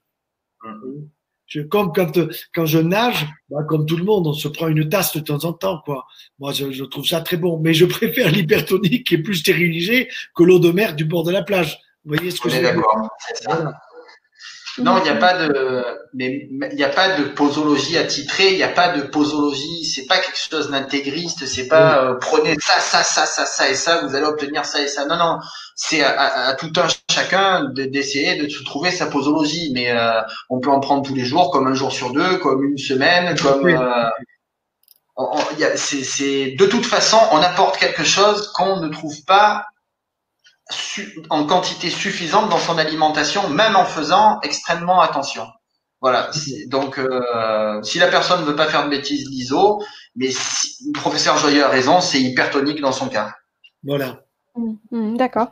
Euh, est-ce que euh, alors le bébé, l'enfant, par contre, je donnerai de l'ISO. Hein. Ouais. Voilà, bah, c'est parfait. Ça fait, voilà. ça fait, une très bonne transition parce qu'effectivement, j'ai beaucoup de personnes qui me disent est-ce qu'on peut donner du quinton aux enfants? Et notamment dans le cas d'un eczéma euh, d'un enfant de deux ans et demi, un papa hein, qui me demande voilà, mon enfant a deux ans et demi, il a de l'eczéma. comment est-ce que je peux traiter ça? Ben, Il faut le traiter de deux façons. D'une part, par voie orale. Je dirais là, cet enfant lui donner à son petit déjeuner, à son repas de midi, à, son repas du soir du quinton isotonique, une ampoule chaque fois, dans sa purée, dans son, jus, dans tout ce que vous voudrez, et ensuite en, en mettre sur la peau, sur la zone eczématique. Ça, c'est sûr. Et alors, sur la zone eczématique, on va mettre quoi? Le l'hyper, l'iso euh? Moi, je commencerai par l'iso. Euh, si, si on se rend compte qu'on a une amélioration, bon, ben, c'est bon. Vous savez, souvent, ce qu'il faut, c'est le faire d'un côté et pas de l'autre, un peu comme je disais tout à l'heure dans le psoriasis, parce que le papa, la maman sont les meilleurs, euh, je dirais, les, les, les, mieux placés pour juger de l'efficacité. Voilà. Et en même temps, changer les habitudes alimentaires. Hein, ah parce que les eczématoses, les eczémas chez le nourrisson, chez les petits-enfants, c'est très souvent, très souvent, allergie aux protéines du lait de vache. Allergie aux protéines du lait de vache. Ça, c'est sûr. Et apporter du zinc, mais le zinc, il va l'avoir aussi par l'apport du, du canton. Juste une précision. Euh, désolé, c'est exactement ça. Vous avez euh, complètement raison. Et il euh, y, a une étude qui a été faite sur euh, l'eczéma atopique, dermatite atopique, avec, euh, euh il s'appelle le dermoaction, allez on cite, en pulvérisation. En fait, la, la, on peut faire de la compresse ou on peut pulvériser. La pulvérisation, c'est une simplification de l'utilisation. C'est pour qu'il y ait une répartition uniforme aussi sur la zone traitée, la zone à traiter, la zone lésée. Et euh, l'efficacité, normalement, alors ça dépend le type, le, niveau d'eczéma et ça dépend le niveau d'intolérance, comme vous le disiez. Mais euh, déjà en buvable, il est parti pour euh, six mois et en application externe, si on se fie euh, au test donc était de sécurité d'utilisation et d'efficacité, euh, on est parti pour euh, quatre semaines. D'accord, d'accord. Mhm. En application. Ok, euh, maintenant j'ai des questions. J'ai une question sur l'iode. Alors, enfin j'en ai plusieurs en fait. Hein. Donc euh, l'iode, euh, une question un peu générale. Est-ce que quand on n'aime pas les produits de la mer, ça existe, hein, on doit se complémenter en iode? Ensuite, est-ce que je, vais les regrouper hein, et puis vous répondez. Euh, est-ce que euh, quand on est allergique à l'iode, on peut quand même tenter d'ingérer du sérum euh, de Quinton? Et est-ce que le sérum de Quinton, enfin, quelles sont les indications au niveau de la thyroïde en cas de, voilà, de tout ce qui est pathologie de la thyroïde? Voilà. C'est un peu les questions. Alors, moi, je n'ai pas le taux d'iode dans le Quinton. Peut-être que. je vous le donne tout de suite. D'accord. tac. J'y suis là. C'est négligeable. Alors, on y va. Euh, tac, tac, tac, tac, tac. Je ne l'ai pas par cœur, mais je vais vous le donner. Peut-être, professeur, vous pouvez répondre sur est-ce qu'on doit complémenter en iode euh, si on n'aime pas les produits de la mer On est à combien? Euh, 12, 12 microgrammes par litre. D'accord, par litre, d'accord. Donc, ce sont des doses qui sont faibles, mais c'est un et 35 sur l'hyper. Combien euh, euh, C'est 12 l'ISO et 35 sur l'hyper. D'accord. Microgrammes, hein Microgrammes, microgrammes, ouais. alors d'abord, ce sont des doses faibles parce que c'est un oligoélément. N'oubliez pas que l'iode est absolument indispensable à la formation des hormones thyroïdiennes, la triiododironine qu'on appelle la T3, et puis T4, c'est celle qui est dosée, la tétra-iodotyronine, et qui sont absolument indispensables. Donc, sans iode, vous ne pouvez pas fabriquer votre hormone thyroïdienne. L'hormone thyroïdienne, elle est fabriquée évidemment par la thyroïde et elle est nécessaire à la, au problème de la température, elle est nécessaire au niveau cérébral, au niveau du système nerveux central, elle est nécessaire au niveau de l'immunité. Les hypothyroïdiens qui ont des pathologies comme la thyroïdite, inflammation de Hashimoto par exemple, sont des personnes qui sont fatiguées, qui se retrouvent avec des taux d'hormones thyroïdiennes insuffisantes et très souvent, il faut mettre la thyroïde au repos, remplacer ce que la thyroïde ne fait pas en apportant l'hormone thyroïdienne. Un certain temps. Parce que vous mettez la thyroïde au repos et ensuite, ce que nous conseillons, c'est prenez poisson, fruits de mer, plasma de quinton et plutôt de l'hypertonique pour reconstituer votre stock d'iode dont vous avez besoin. Ça, c'est les personnes qui en ont besoin. C'est un besoin vital, c'est un oligoélément essentiel. Bon. Ensuite, vous avez le problème de l'allergie. Ça, c'est un peu notre faute à nous médecins parce que nous voulons visualiser les choses en radiologie. Et nous avons fait beaucoup d'examens radiologiques, soit en prenant des produits par voie digestive, soit en injectant par voie veineuse, pour voir les artères, pour voir les veines, pour voir le foie, pour voir le cerveau, pour voir, etc. Et là, malheureusement, il y a des quantités d'iode. Et ces quantités d'iode, c'est, ce sont des, des quantités d'iode qui sont liées à des protéines. Ce ne sont pas des quantités d'iode qui sont de l'iode minéral. Donc, je, je, je, veux bien différencier l'iode minéral que vous aurez dans poisson et fruits de mer et l'iode que vous aurez lié à la protéine qui est dans la bétadine, par exemple, un des produits que nous utilisons pour stériliser puisque nous avons une intervention chirurgicale, ou alors que nous utilisons en radiologie. C'est pour cette raison que quand vous avez des examens radiologiques, on vous dit toujours, attention, n'êtes-vous pas allergique à l'iode Et si vous l'êtes, eh bien, on vous dit, vous allez prendre un traitement préalable de 2-3 jours, qui est un, traitement anti, euh, si vous voulez, allergique, ce sont des antihistaminiques qu'on vous donne, pour que vous supportiez la présence de l'iode présent dans le produit qu'on va injecter parce qu'on a besoin de voir votre cœur, votre poumon, votre foie, etc. Vous voyez, ça c'est un sujet important. Bien distinguer l'iode minéral de l'iode lié éléments protéiques que vous pouvez trouver l'iode dans des aliments. Et plus l'aliment est proche de la mer, vous avez de l'iode dans la tomate, vous avez de l'iode dans la pomme de terre, vous avez de l'iode dans des tas d'aliments. Et quand il y a une allergie à l'iode des médecins, de nous médecins, c'est une allergie à une, le même iode que celui que vous avez dans des protéines des aliments, mais pas dans celui de la mer, pas dans celui du canton. Voyez la distinction qu'il faut faire. Mhm. Et du coup, euh, est-ce qu'il y a des effets des produits de la mer sur l'hypothyroïdie? Est-ce qu'on doit se complémenter euh... Bien sûr. Alors, moi, je dirais pas complémenter, mais tous ceux qui me posent des questions et qui ont des problèmes de thyroïdite de Hashimoto, je leur dis continuez de prendre l'hormone thyroïdienne en fonction de ce qui est prescrit par votre endocrinologue, mais poisson, fruits de mer, deux à trois fois par semaine. Et souvent, les gens vous disent, ah oui, mais j'en prends une fois par mois. Vous voyez? Donc, ce sont des personnes qui sont carencées, plus le quinton. Et là, plus le canton hypertonique que l'isotonique, puisque vous avez 35 microgrammes dans l'hypertonique par rapport à 12 dans l'iso. C'est ce que vous avez dit, Clément. Hein c'est ça, microgrammes par litre, ouais. C'est ça. Oui, non, il n'y a pas de, il n'y a pas, de toute façon, pour fabriquer des hormones thyroïdiennes, il faut aussi du bore, du cuivre, enfin, il y a tout un ensemble. C'est pas l'iode simplement qui va, il y a tout un ensemble. Hein. C'était mhm. juste euh, la précision.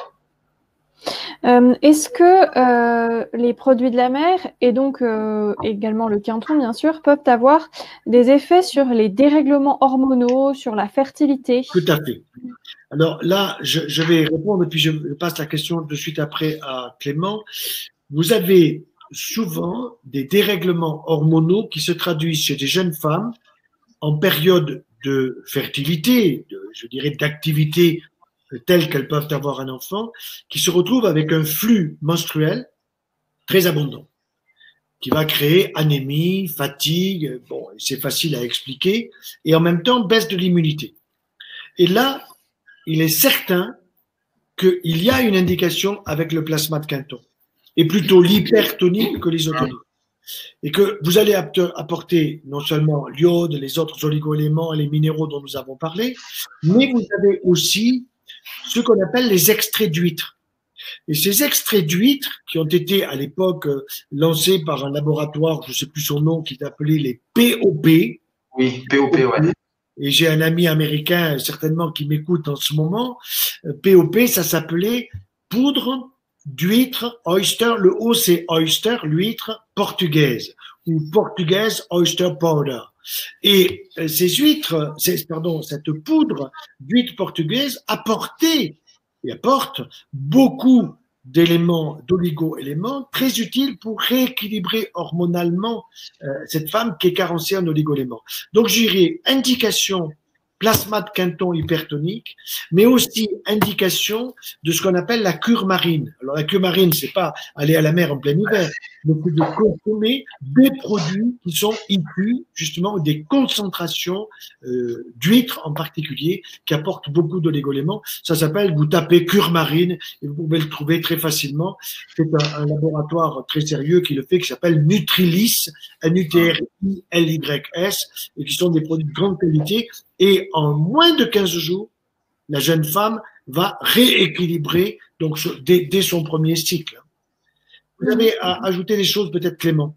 Alors, plus, plus globalement, plus généralement, on parlait tout à l'heure du milieu extracellulaire et de l'importance des ions, des électrolytes. Euh, il faut bien comprendre que pour fabriquer une hormone, un neuromédiateur, euh, un dérivé d'hormone, de toute façon, il y a une enzyme qui va fonctionner et qui va avoir besoin de zinc, de cuivre, de bore, de sélénium, de manganèse.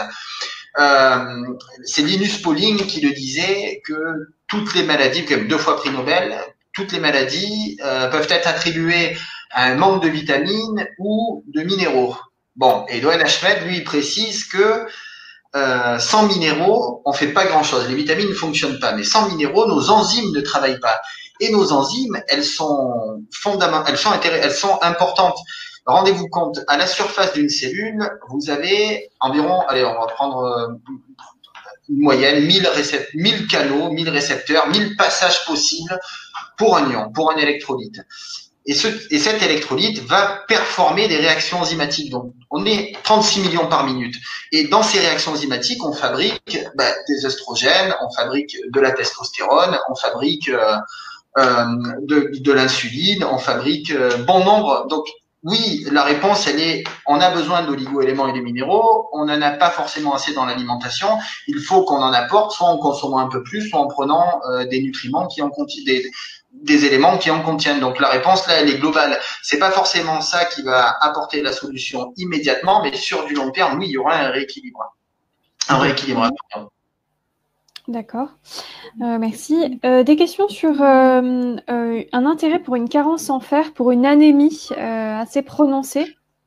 Alors, une maman qui attend un bébé, par exemple, elle a des prises de sang régulières tous les trimestres et, et elle se rend compte qu'elle a une hémoglobine qui baisse, un taux d'hématocrite qui baisse, et tout simplement parce que on lui explique que le petit eh bien, il prend aussi euh, ce qu'il faut pour grandir, donc il prend du fer. Et à ce moment-là, la maman se retrouve avec un taux de fer qui est plutôt bas. Il faut la compenser, ça, il n'y a aucun doute. Alors, la compenser en prenant des moules, en prenant des huîtres, en prenant du quinton hypertonique, c'est excellent. Mais parfois, ça peut ne pas suffire.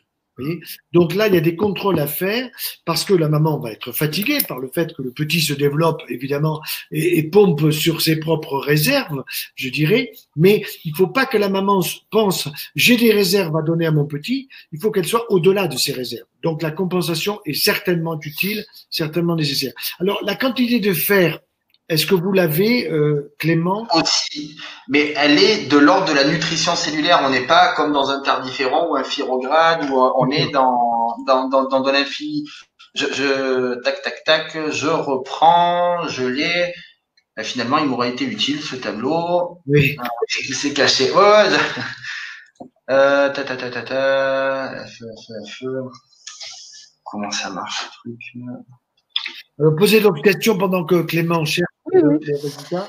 Euh, alors effectivement, j'ai aussi des questions sur euh, donc euh... infinitésimal. Infinitésimal, c'est euh, en dehors des seuils de détection. Hein? Euh, pardon, attendez, je reviens. Tac, tac, tac. En de... Infinitésimal. D'accord. Donc c'est très faible. Bah, bah, ouais. Question suivante. D'accord. Euh, donc, c'est euh, si, si, on y répond, en fait, euh, c'est Clément, est-ce que vous diriez que c'est pas forcément indiqué en, en, cas de carence en fer? Est-ce que ça peut aider à synthétiser le fer Enfin, comment Qu'est-ce que Non, le fer, il faut le alimentaire. Hein, nous ne le synthétisons pas. Oui, il faut un apport alimentaire. Il faut un Par alimentaire. Contre, à, son transport, à son transport, oui, c'est important. Oui.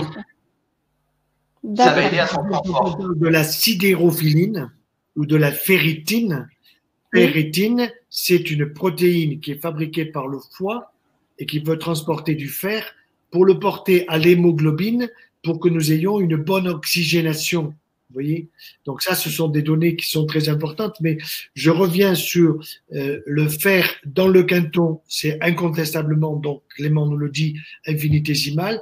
Donc ça veut dire qu'on aurait intérêt à compenser. Là, c'est l'oligomax fer.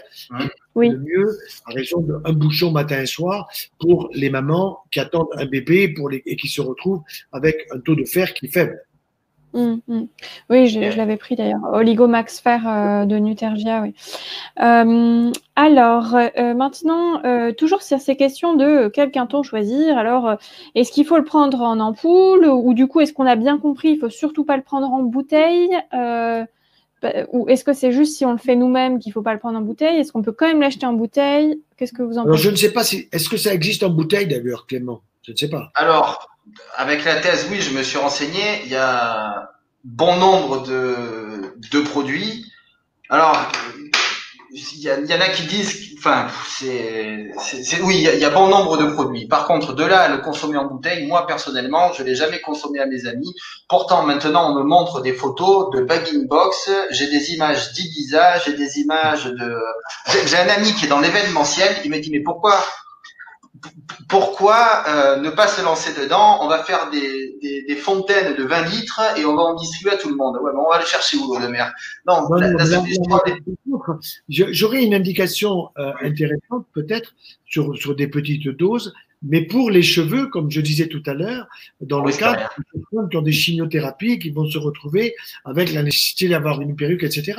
Si le, le, le cheveu a une certaine force, il va être beaucoup plus protégé incontestablement content. Seulement, s'il faut ouvrir 10 ampoules pour pouvoir se.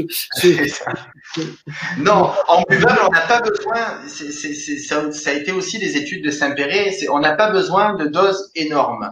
D'accord. De toute façon, une fois avalé, passé dans le milieu extracellulaire, il fait son boulot, il fait son travail. Et si on se tient à sa boîte de pétri, parfois 12,5% euh, d'ISO euh, suffisent.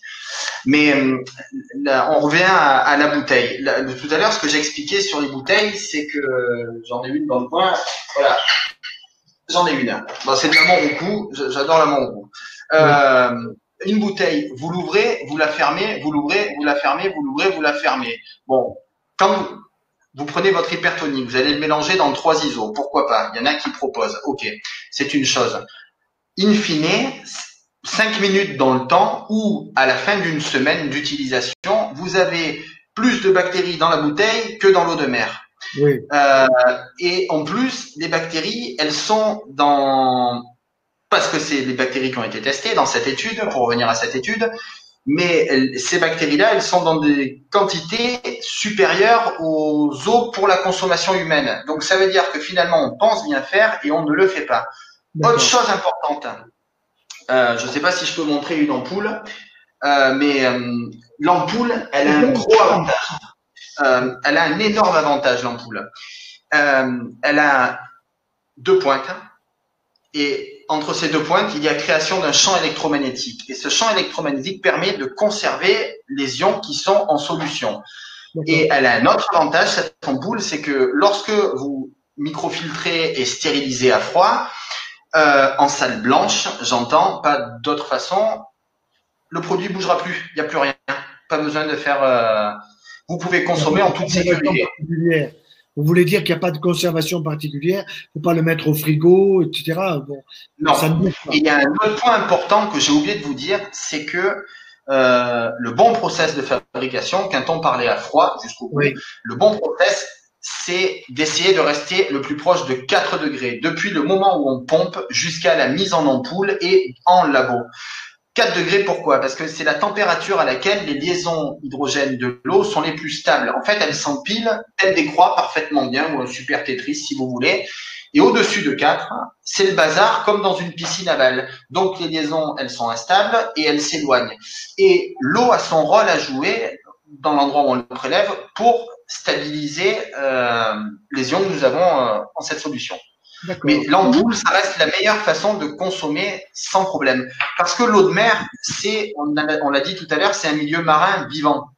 Mais c'est aussi un milieu de culture. Donc, si on y met du Pseudomonas aeruginosa ou un Staphylococcus bourré, ben lui, il va bouger, il va vivre. Et, euh, et pas forcément bon. Bien sûr. Donc, à choisir plutôt l'ampoule, voilà, c'est tout.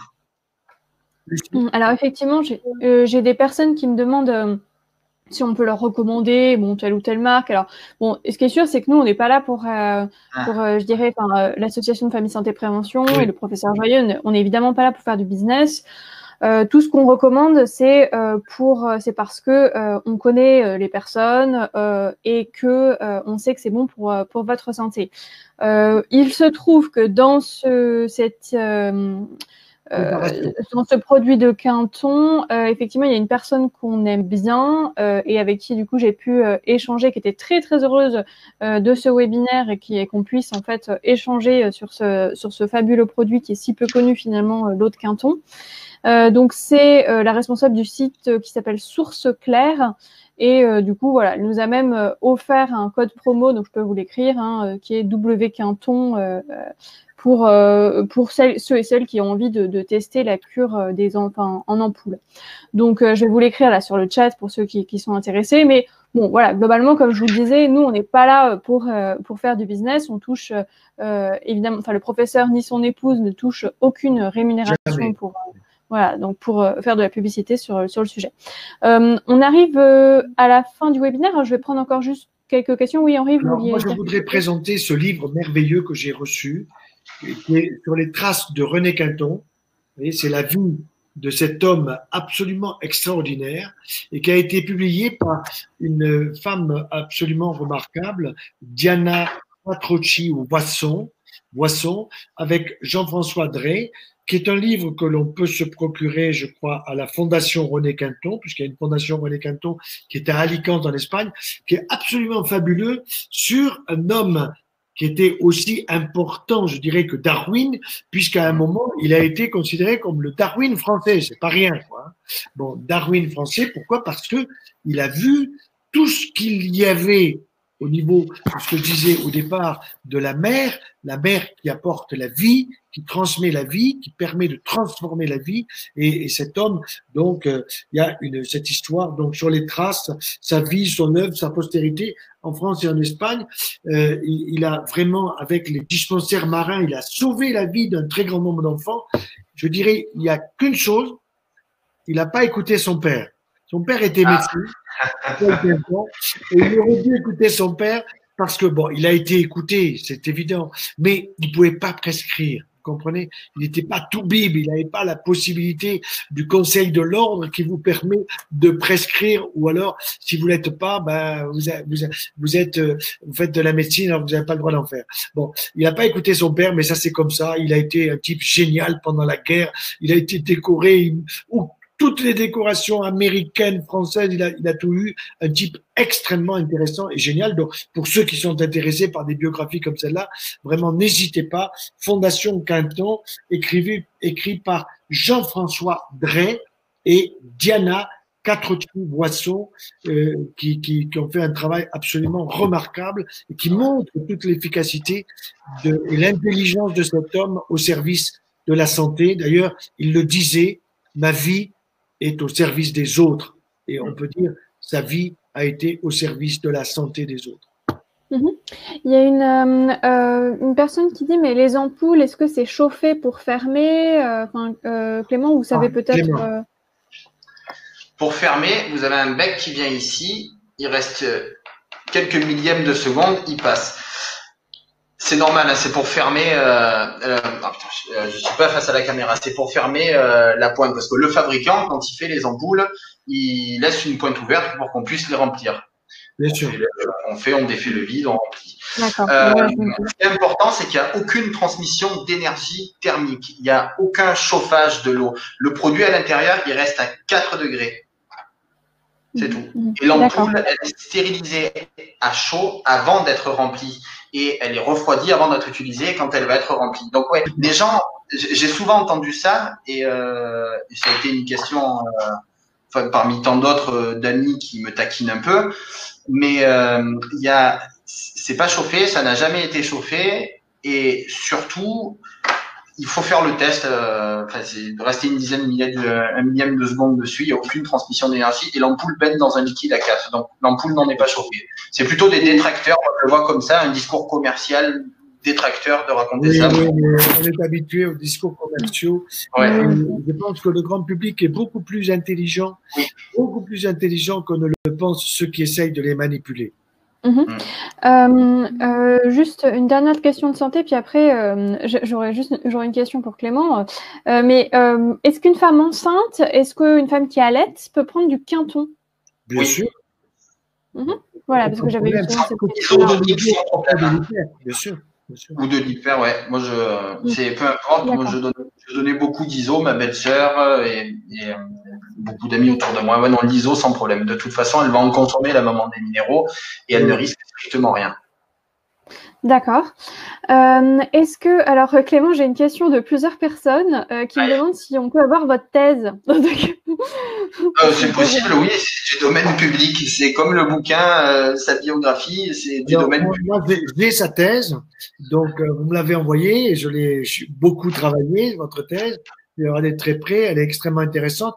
Donc peut-être euh, nous la mettrons sur notre site en donnant la référence pour que les gens puissent la trouver facilement. Elle fait partie du domaine public comme l'œuvre de René Quinton. Et juste, si j'avais à dire un petit mot sur cette biographie, je, je, la trouve extrêmement bien documentée et elle m'a permis de découvrir un, et de redécouvrir euh, durant ce confinement. Enfin, je n'étais que le soir confiné, mais de cet homme qui, euh, en fait, euh, ouais, c'est pour moi, il, il, a continué le travail, comme vous disiez, de, de Claude Bernard et notamment en physiologie médicale. Vraiment, vraiment, un, un, génie, à peu près autant de Pasteur, hein, autant de Claude Bernard, de toute cette période de la fin du 19e pour passer au 20e, et qui ont fait un travail absolument colossal pour la santé humaine. Hein. Il n'est pas créer des dispensaires marins, dispensaires marins avec euh, les ministres qui allaient inaugurer, qui allaient faire des discours, les mamans qui venaient et qui avaient euh, véritablement une reconnaissance fantastique pour René Quinton. Ça, a été un travail colossal. je pense que ça a été beaucoup trop oublié. Et dans cette période de, de, souffrance quand même, hein, de souffrance un peu générale avec cette histoire de coronavirus et avec d'immunité qui est très perturbée. Encore aujourd'hui, j'ai dû prescrire euh, l'azithromycine d'une part et un traitement anticoagulant à une personne euh, pour laquelle, à distance, j'ai fait un diagnostic de coronavirus sans faire le test. Et je me suis dit, non, cette personne qui doit avoir 70, euh, 71 ans, il n'est pas question de de lui donner l'hydroxychloroquine parce qu'on peut pas, on n'a pas le temps de faire un électrocardiogramme donc, euh, je lui ai prescrit dans l'après-midi et il va m'appeler tous les jours, rendez-vous quotidien pour que je puisse suivre ça de très près, en sachant que je, ne veux pas qu'il ait de troubles respiratoires, il n'en a pas pour l'instant, mais je lui ai prescrit en plus du canton hypertonique euh, de telle façon qu'il ait euh, le maximum de son immunité pour lutter contre le coronavirus, quoi, c'est sûr. Mais mhm. attention, ne me faites pas dire que c'est le canton qui guérit le coronavirus. Ça stimule l'immunité. Voilà. On est d'accord, c'est ça. C'est donner les moyens à la cellule. C'est. Ça va jamais remplacer un traitement, ça l'accompagnera toujours. C'est ce qu'il faisait René Quinton dans ses dispensaires, sauf qu'à l'époque, on est mi-19e, il y avait strictement rien. L'industrie pharma n'avait rien. Euh, le, le, le, les pharma euh, dans les officines fabriquaient encore, mais on n'avait pas plus de recul. Donc lui, il utilisait euh, ça tout seul, dans, pas tout seul dans son coin. Il y a des médecins quand même qui l'ont suivi. Euh, il y a eu des, des, livres, on parlait de femmes enceintes et on parlait de, de jeunes enfants. il y a des, les dispensaires marins, un organisme nouveau de puériculture, euh, euh, Jaricot, docteur Jaricot. Donc il y a, il y a, il y a 600 cas, 600 pages de cas cliniques. c'est énorme. Sauf qu'à l'époque, il y avait pas, il y avait que ça, et c'est vrai que ça, c'était fabuleux. Il y, avait pas, on n'avait pas, on n'avait pas de source d'oligo-éléments et de minéraux. Donc tout simplement. Mmh mmh D'accord. Eh bien, merci Clément, merci professeur. Euh, donc, euh, le prochain webinaire, Lucie, dites-nous. Oui, les prochains webinaires, mais avant ça, en fait, mon support technique me dit euh, que euh, ils ne vont pas en fait envoyer le replay, le, lien de l'enregistrement à tout le monde, mais qu'il sera disponible sur le site de Famille Santé Prévention. Bon, pour ceux qui connaissent un peu, sachez qu'envoyer des mails, ça coûte toujours assez cher. Hein, donc voilà, sachez que le replay sera disponible. L'enregistrement de ce webinaire sera disponible sur le site de Famille Santé Prévention, qui est l'association du coup qu'a fondé le professeur Joyeux. Voilà. Donc effectivement, nous avons plusieurs prochains webinaires. donc le prochain, c'est sur végétarisme et véganisme, n'est-ce pas, professeur, que vous animerez avec votre fils Jean Le 4 mai, je crois, n'est-ce pas? Voilà, le 4 mai à 21h. Euh, ensuite, le 6 mai, ce sera sur les sucres. Euh, donc, euh, les sucres, nutrition et malnutrition. Donc, le 6 mai de 21h à 22h30. ensuite, nous aurons probablement, nous allons probablement annoncer, avancer celui sur le déconfinement. Hein, c'est ce qu'on se dit. Oui, le, le 8 mai, le déconfinement pour préparer le déconfinement qui a lieu le 11, parce que je reçois, et Lucie aussi reçoit beaucoup de questions sur les enfants, l'école, qui c'est qui va y aller, qui c'est qui va pas y aller, quels conseils il faut donner, quels sont les dangers, le masque, par le masque, etc. Parce que l'État a donné, j'ai travaillé de peu près les conditions qu'a donné l'État. Il n'est pas question d'aller contre ces conditions qui sont globalement justes, mais ça, ça reste quand même assez flou. Donc les gens les familles, les papas, les mamans ont besoin de conseils assez précis pour la protection des enfants, des personnes âgées et des familles. Et alors, il y a un point important aussi, le 9, je crois que c'est le 9, Lucie, nous avons avec euh, une pharmacienne, docteur en pharmacie également, euh, l'importance des médicaments qui sont utilisés contre le coronavirus, avec les effets positifs et ce qu'on appelle, il faut toujours le savoir, les effets indésirables. Mmh bien comprendre qu'il n'y a pas d'automédication, qu'on passe par un médecin, qu'on passe par un pharmacien, que le pharmacien, euh, Clément le sait, a des responsabilités juridiques importantes. Donc, nous parlerons de tout cela. Et j'ai souhaité que nous ayons une docteure en pharmacie comme Clément ce soir, qui puisse nous expliquer, parce qu'elle est docteur en pharmacie et qu'elle est ensuite en même temps au service euh, au niveau de, de la pharmacie elle-même pour servir les gens, pour euh, voir les ordonnances et, et donner les médicaments. Donc, nous aurons le 9, je pense, c'est un. Oui, le 9. Le 9, voilà. À 9 à 21h, effectivement, les médicaments euh, contre le Covid pour éviter la réanimation. Voilà. Euh, voilà. Euh, sachez aussi euh, que, donc, j'imagine que la plupart des personnes ici connaissent le professeur. le, pour ceux qui veulent devenir membre correspondant de l'association Famille Santé Prévention, c'est l'adhésion est fixée à, à, 25 euros par an et ça vous permet surtout. Hein. Par famille, oui, bien sûr. Et ça vous permet surtout, en fait, euh, je vois qu'il y a eu beaucoup de questions de santé, comme à chacun des webinaires. Le professeur répond bénévolement, gratuitement, en fait, au, euh, à plusieurs. Euh, euh collègues, il n'y a pas que moi qui réponds. Oui, voilà. Euh, vous avez plusieurs centaines de questions par mois de santé, donc auxquelles vous répondez pour les membres correspondants de famille santé prévention, avec parfois des dossiers médicaux assez assez lourds, hein, puisque vous êtes cancérologue. Donc voilà, n'hésitez pas, effectivement, si vous vous êtes intéressé par des questions de santé, à rejoindre famille santé prévention en tout cas, on était ravis vraiment de vous avoir euh, tous les deux et, euh, surtout tous, enfin, tous ceux qui ont assisté à ce webinaire. Nous vous souhaitons une bonne soirée, une bonne santé surtout, puisque c'est vraiment notre raison d'être. Euh, et puis, à très bientôt. À très bientôt. Merci beaucoup, Lucie. Merci, Clément. Merci, merci, professeur. Merci, Lucie. Bonne soirée à vous tous. Bonsoir. Bonsoir.